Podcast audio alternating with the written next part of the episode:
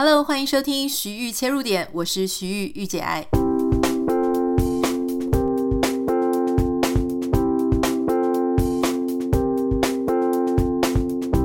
欢迎收听今天的节目。今天要跟大家分享的，其实是一个接续第三百二十三集啊，你可能已经忘记到底是哪一集了。我们之前有跟大家分享，从我在美国的生活当中跟大家聊说，哎，有五点，我觉得一开始非常的 shock，很惊讶，但后来觉得很不错的美国文化。在那一集里面呢，我就有跟大家说，其实美国的生活也不见得是样样好。所以这一集我就是要跟大家分享，有四四件事情，四点，我到现在都还不是很适应。我之所以说还不是很适应，而不是我觉得不好。原因是因为好跟坏其实都是那种蛮主观的观点嘛，哈，我觉得不好，不代表别人也有类似的状况，或是他会觉得这样不好。那我还是要在今天的节目开始之前呢，就是要先跟大家分享，就是说这个事情就是完全从我住在南加州的角度，好，那我所呃。我所过的生活，我所看到的事情，跟我所经历的事，我个人的观点，不代表所有住在美国的人，或是美国的所有其他地方都是一样的。这点是要先讲清楚哈。好，第一点，我个人发现南加州呢是开车还蛮危险的。也许你住在美国，你就听过说，在南加州开车车速是全美最快。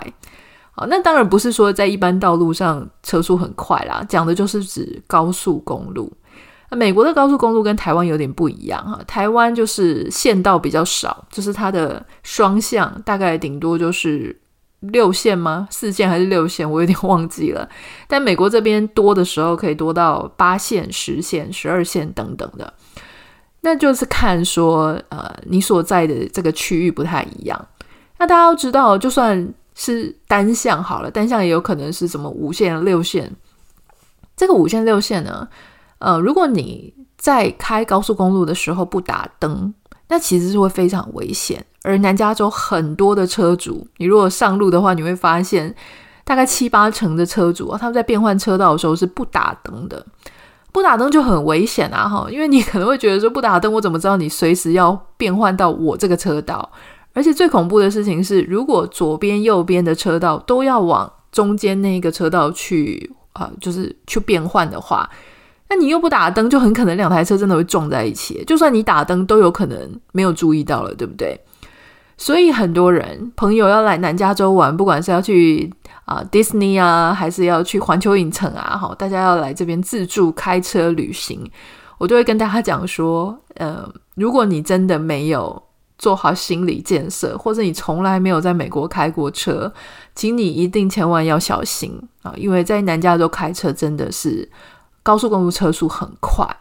我记得我那时候一开始来美国开车的时候，我前两个月是不敢上高速公路的。我在台湾，我都是，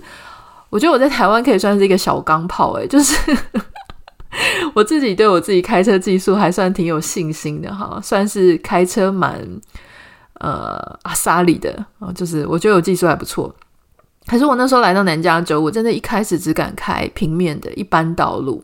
一直到两个月之后，哈，这两个月呢，我就常常坐工程师的车嘛，我我先生的车，我常常跟着他开高速公路，我真的是心脏都会漏拍。那他的车速是多高呢？我觉得以台湾，因为我们这里的单位不太一样，哈，可能会在。八十 miles，或是甚至超过八十 miles 是一个蛮正常的速度。那以台湾来算，我想大概就是一百多公里吧。我来认真算一下，大概差不多是一百二十八公里的时速哈。那这个。美国这边的交通规则是说，当然他不鼓励你超速啦，哈，但是他也不希望你一台车子影响了整个车流的行进速度，这个反而是更重要的。也就是说，如果你前面的车速跟后面的车速都很快，你在中间你就不能慢，因为你这样会影响整个车流，所以你就是必须要跟着快，好，就是配合你前面跟后面还有整条路上的车速。换句话说，如果大家车速都很快，那你就是必须要快，除非你就是换到有比较车速比较慢的那一条车道哈。所以这个是稍微跟大家讲，如果来玩的话，请大家要特别的留意。第二件事情呢是，所谓的小费文化啊。但是小费文化大家不要误会，我其实支持合理的小费文化，因为其实在这个美国啊，很多呃，比方说像这种服务生啊，或者是有一些是工读生出来打工的啊，他们的底薪可能不见得那么高，可是这边的消费又相对蛮高的，所以你的小费啊，他们是可以 one hundred percent 的去。呃，留在自己的手中，所以这个时候，如果你觉得他服务得很好啊，比方说你像你一去一般的餐厅啊，那种美式的餐厅，他们通常都会很热情的来跟你打招呼。了解你想要吃什么，然后会跟你聊聊天，甚至会帮你介绍菜单啊、酒单啊，然后或是帮你做一些很贴心的准备。例如说，之前我有朋友生日的时候，那我当时呢就没有准备到蜡烛，好，那这些服务生他会去帮你生出蜡烛。那其实，在这样子的你得到他很多的服务之下，你当然自然而然的就会很想给他很多小费嘛。那或者是说他很殷勤的来问你说东西好不好吃啊？好，如果有什么问题的话，你可以告诉他，或者他很贴心的帮你的小孩准备一些呃自己特殊的一些餐具啊，或是座椅。这个当然我觉得都是非常呃正常，我就说可以很值得那些小费的。但是我后来发现，最近越来越多就是在咖啡店，尤其是你在做外带的时候。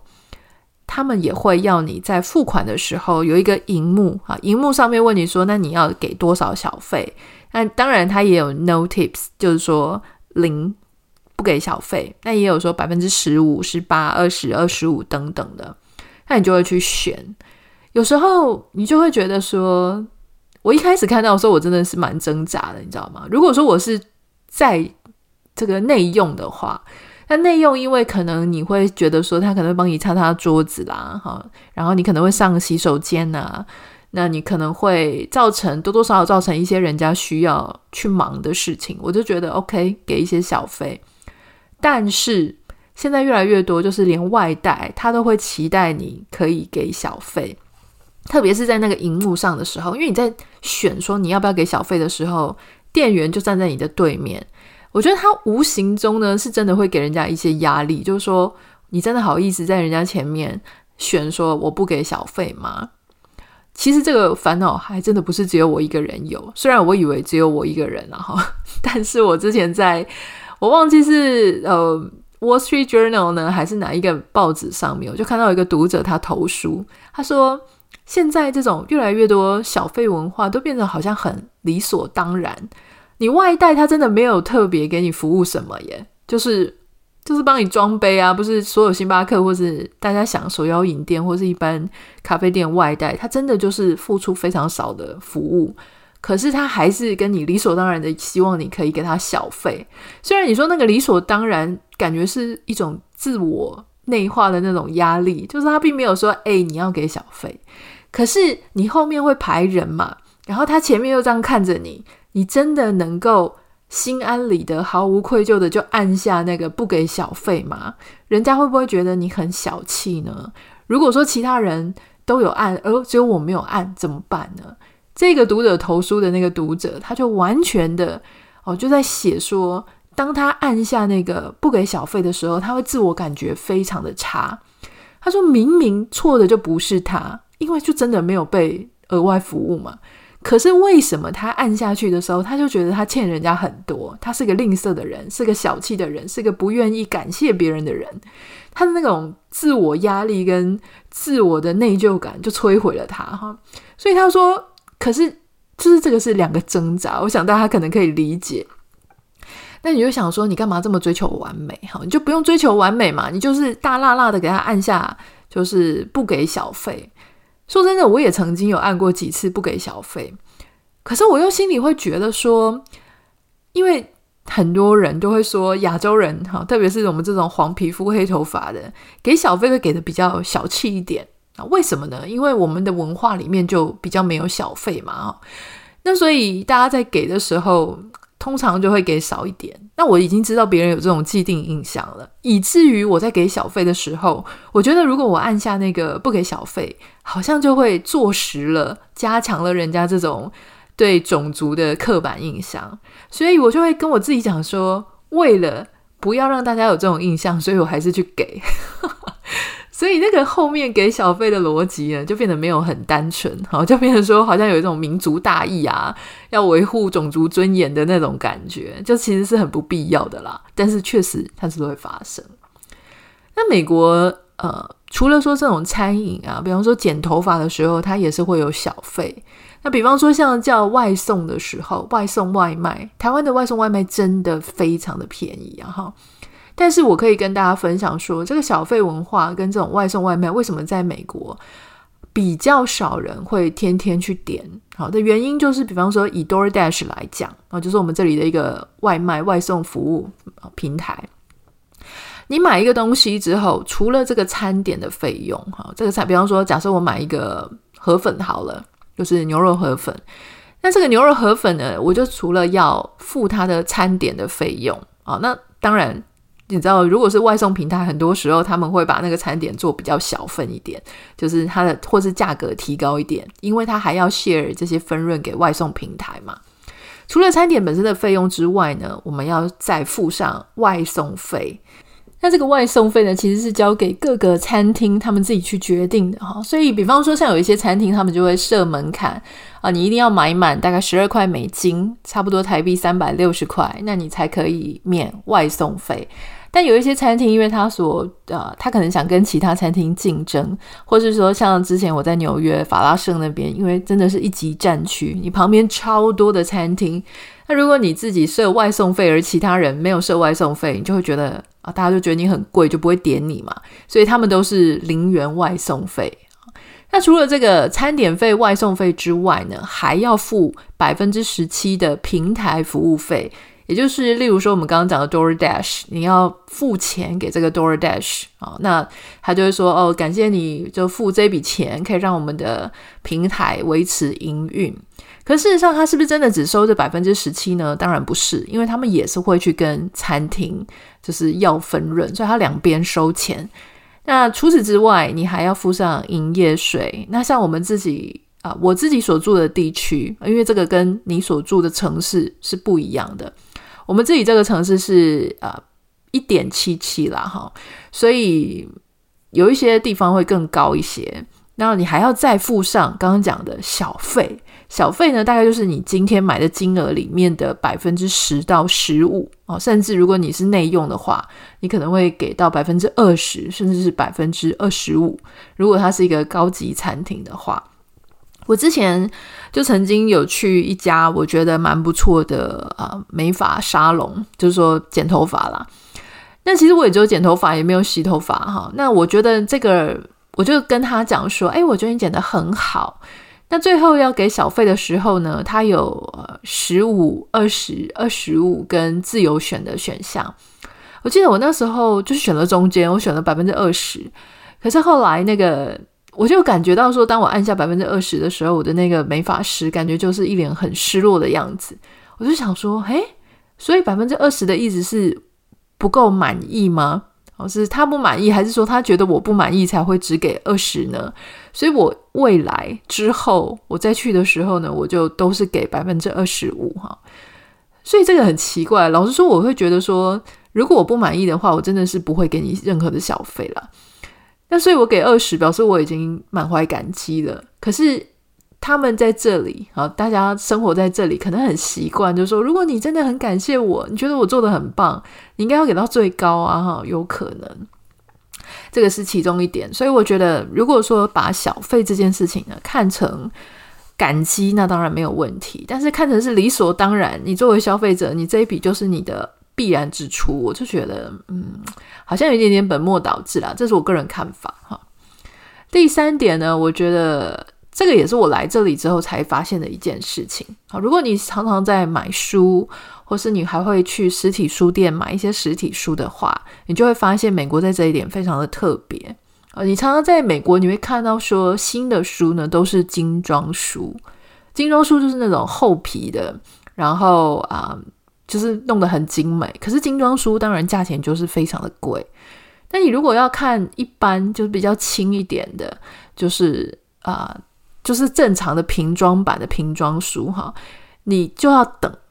通常新书一出来的时候，它就只会出精装本，它不会有平装本哈。那我后来就觉得很奇怪，因为有一次我就在想说，我想买这本新书，可是我想要买平装就好，会比较便宜，而且我觉得我不需要买到精装书嘛。我就问店员，店员就说没有，就是在美国这边呢，新书都是精装书。如果它卖得很好，有再版的话，好，就是可能一年啊、半年后啊、一年后有再版的话，他们才会开始。印制啊，平装书。后来我就查一下，博客来上面呢，其实有一个呃这样子的一个说明哈。他提到说，嗯，就像刚刚讲的，一般国外的出版社，他在新书上市的时候，他只会有精装本，就是就是所谓的 hardback books。那到半年、一年之后呢，它的销售状况如果是蛮好的，那他就会再出平装。平装版有两种版本，一种叫做一般的平装版。啊，就是英文上面叫做 trade paperback，那它的大小大概就跟一般中文书是一样的。另外一种呢是叫做大众平装版，的英文是 mass market paperback，那它的大小就会比较小一点啊，比较细长一点，比较小一点，感觉随身携带，所以小小的那一种。那这个这个差别当然就是差在除了价格之外，哈，精装当然最贵的，然后一般平装稍微便宜一点。大众平装是最便宜的，那差差多少钱呢？精装差不多就是一本大概二十五块钱左右，当然也是看说你的书里面图文多不多啦，或者它是哪一种类型的书。但是夯不啷当差不多就是我自己的经验啊，都就是二十二十五块左右。那一般的平装版就是稍微便宜一点那种版本，跟中文书大小一样的，大概在美金十四块左右，就是你乘以三十嘛，哈，差不多五百多块台币。那大众平装版呢，就是最便宜的版本，它大概是美金八块钱，台币两百四十块，跟中文的书价钱是差不多。那它的这个纸质大小通通都不一样，你可想而知，就是越便宜的，你的纸质啊，就是越越再生纸的那种感觉了哈。那当然，大家就会讲说，其实有时候我买我们在台湾直接买原文书的时候，你会常常很容易就可以买到那种。啊，比较便宜的大众平装版啊，或者一般的平装版，但是因为他们也知道，你如果不是英美地区的这些读者，他直接买精装版就差价格差很多啊，我们怎么可能随便就去买精装版的书？姑且不论说它真的比较贵，还有就是家里就没有那些空间可以一直在摆那些精装书嘛，所以针对这些海外的读者呢，他们这些英美的出版社，他们就会有。呃，很特殊的海外限量特别版，就是他先给你瓶装版，但是这些瓶装版只能在海外的地方卖，你在美国没有办法在第一年的时间你就立刻买到这些。好，所以我觉得这个是，如果说像呃，我现在是当然是还好，就是有一些电子书，比方说像 Kindle 啦，或是啊、呃、这个乐天哈，就是它都会有蛮多的英文书可以读的。好险，就是还有电子书，所以如果你一开始你就不想买精装书这么贵的话，可是你又想要享受读新书的乐趣，这个时候呢，你就是我就是只好买电子书了哈。如果真的真的很喜欢，我才会再去买它的实体书啊，看是要买精装还是买平装。但我同时也在想一件事情哦，就是如果说。这个事情，这个文化这么长久以来是如此，这个就会造成一件事情，就是你看精装这么贵，能够买得起精装的人，通常也就是经济能力比较好的人。经济能力比较好的人，他可以在第一年，也就是新的书籍、新的知识出来的时候，他立刻能够获取。那这是不是换言之，就是说，当你经济状况没有那么好，呃，你可能没有办法一直在买新书的时候，你就只能。等你的知识是比较迟到的，你是比较晚才能够得到这些书、这些知识的。假设它是科技的书，那怎么办呢？哈，所以我觉得这个东西它会造成一种知识上时间传递的落差，你获取知识的时间会有差别。那当然你会说，我可以跟图书馆看，好，因为我可以跟图书馆借。那图书馆第一个也不是说新书一上市，图书馆立刻就会有嘛。那图书馆还要排队，所以就是看说。你有没有机会能够在图书馆尽快的拿到这一些书？啊，那当然，我想现在电子书真的是就是能够帮助大家很多忙，像我自己本身的读者啊，或者网友很多很多，现在我想大概一半以上都是改成电子书在看，不管是在看英文的或者看中文的哈。因为我想大家第一个是定居海外，一定是买电子书，从电子书不管是买当地的英文书啊，或是跟中文的书籍接轨，都是零时差，我觉得这个是非常好。那。呃，我我觉得还有就是说阅读的习惯啦。当然，你说实体书是不是真的摸起来还是比较有书的感觉呢？当然是。我很喜欢在实体书上面呢贴一些标签啊，啊，然后我可以一边翻阅它的感觉，有时候再翻回去看一下那些线索，然后说再翻过来。那当然，在英文书上面，你可能电子书很好查字典，这个是一点。不过书籍，我觉得实体书是无可取代的啦。那当然还有就是啊、我在 Kindle 上面我也会买一些有声书。那我觉得很有趣的事情是啊，小时候或是说我的预设是